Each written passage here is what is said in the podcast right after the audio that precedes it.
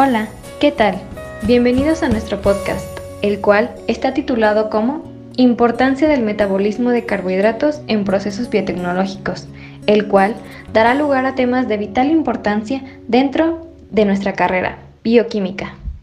¿Sabían que en el siglo XII los carbohidratos se conocían con el nombre de azúcares?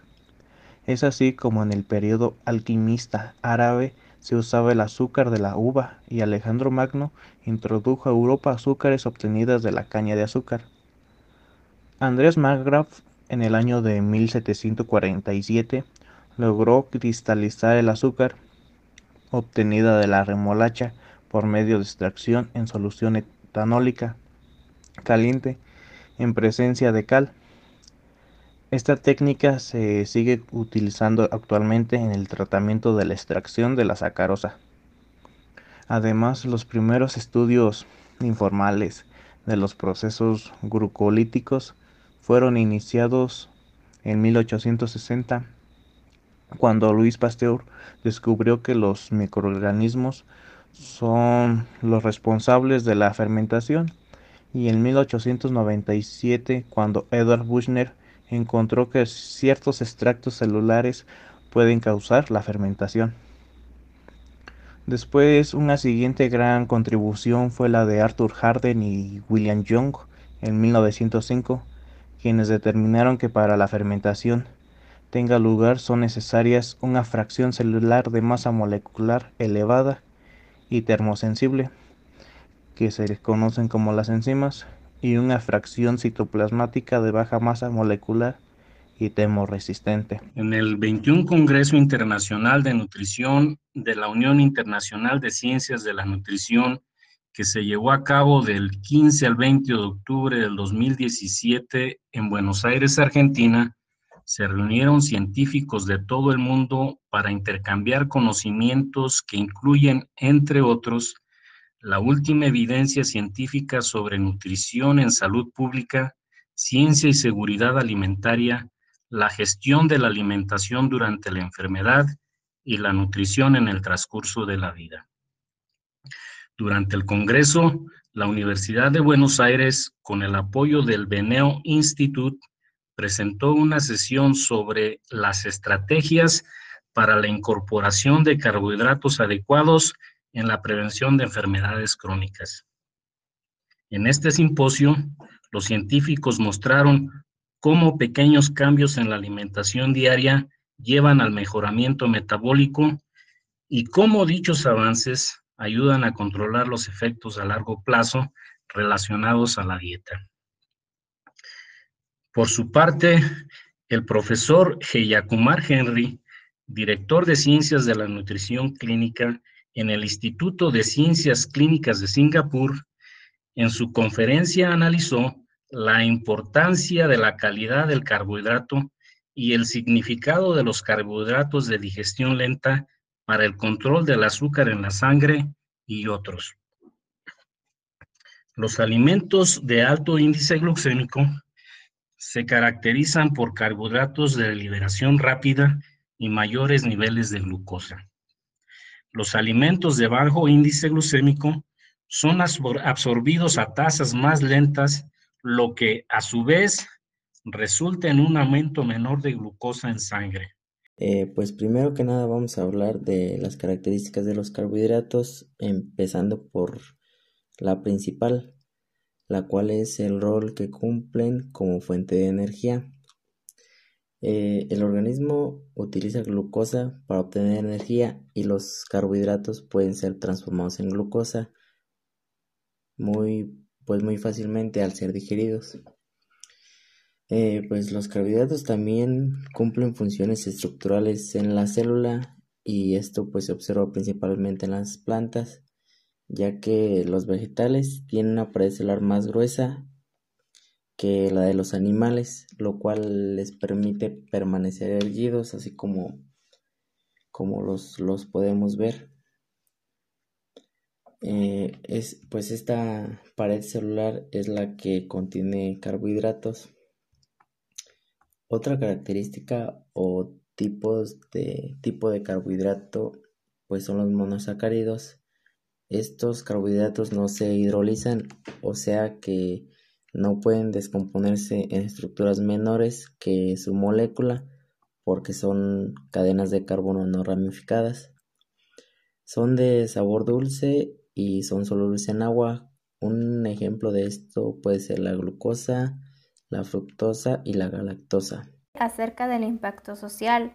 Como se sabe en la sociedad aquejan muchas enfermedades y es una de ellas la diabetes mellitus, que es un síndrome caracterizado por hiperglucemia, que es causada por el deterioro absoluto o relativo de la secreción de insulina o sus efectos de esta o ambas. Este es un proceso complejo del metabolismo de carbohidratos, grasas y proteínas, pero que inicialmente ocurre debido a la falta relativa o completa de secreción de insulina por las células beta de páncreas o por efecto de los receptores de insulina. Como se establece en la Declaración Americana de Diabetes, respaldada por la Federación Internacional de Diabetes, esta entidad es un problema de salud pública creciente en América Latina, Cuba y también en el mundo. La Organización Panamericana de la Salud y Asociación Latinoamericana de Diabetes también lo respaldan. Por tanto, el correcto manejo de la diabetes mellitus con estándares preventivos es una tarea permanente que requiere del esfuerzo de todo el equipo de salud. Y bien, para darle continuidad al tema de la importancia del metabolismo de los carbohidratos, eh, también cabe recalcar que tienen un papel importante en el medio ambiente. Esto es debido a que, de acuerdo a que también tiene numerosas funciones cruciales en los procesos metabólicos de los seres vivos. Voy a hablar específicamente cómo es que los carbohidratos desempeñan un papel importante en el impacto ambiental. Bueno, esto es cuando hablamos del metabolismo de carbohidratos en una amplia variedad de funciones en los organismos vivos. Esto es cuando hacemos referencia a los seres humanos y también a los animales dando así un aporte energético que es la parte más importante, ya que los carbohidratos, si no sabían, aportan 4 kilocalorías por gramo de peso seco, es decir, sin considerar el contenido en el agua que puede tener el alimento que contiene el, el carbohidrato. También es un ahorro de proteínas. Si la ingesta de carbohidratos es insuficiente, nuestro organismo y el de los animales utiliza proteínas para obtener energía regalando así su función plástica. Un punto muy importante también es la regulación del metabolismo de las grasas. Este caso es en la ingestión que es, es deficiente de carbohidratos de las grasas que se metabolizan anormalmente. Para la mayoría de animales, la energía útil para la célula es la energía química, la cual, que, la cual se encuentra contenida en los nutrientes de los carbohidratos que se consumen esto a través de un conjunto de procesos enzimáticos que ya son bien definidos. La célula extrae dicha energía y la hace disponible para que se realicen una gran variedad de procesos celulares, entre los que se destacan los encaminados a la síntesis del anabolismo y la degradación del catabolismo. A continuar, es importante también hablar sobre el impacto económico que puede llegar a tener este metabolismo.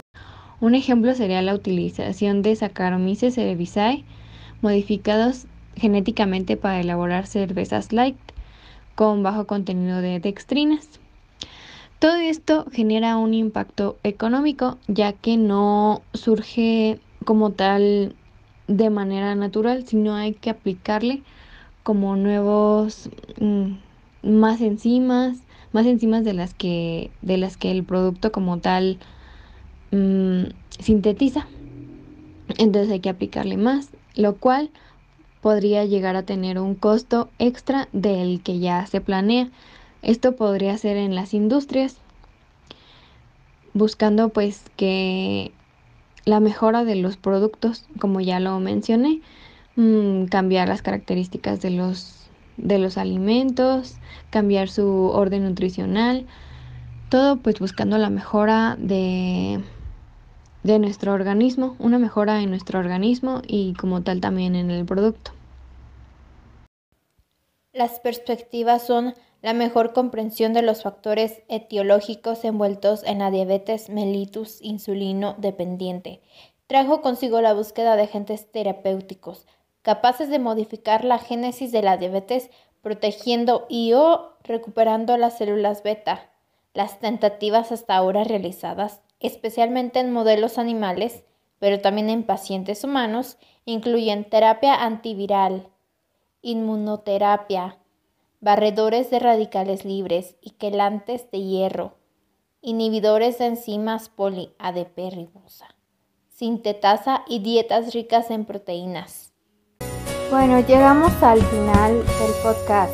Esperamos que haya sido mucho de su agrado. Muchas gracias por su atención. Que tengan un excelente día.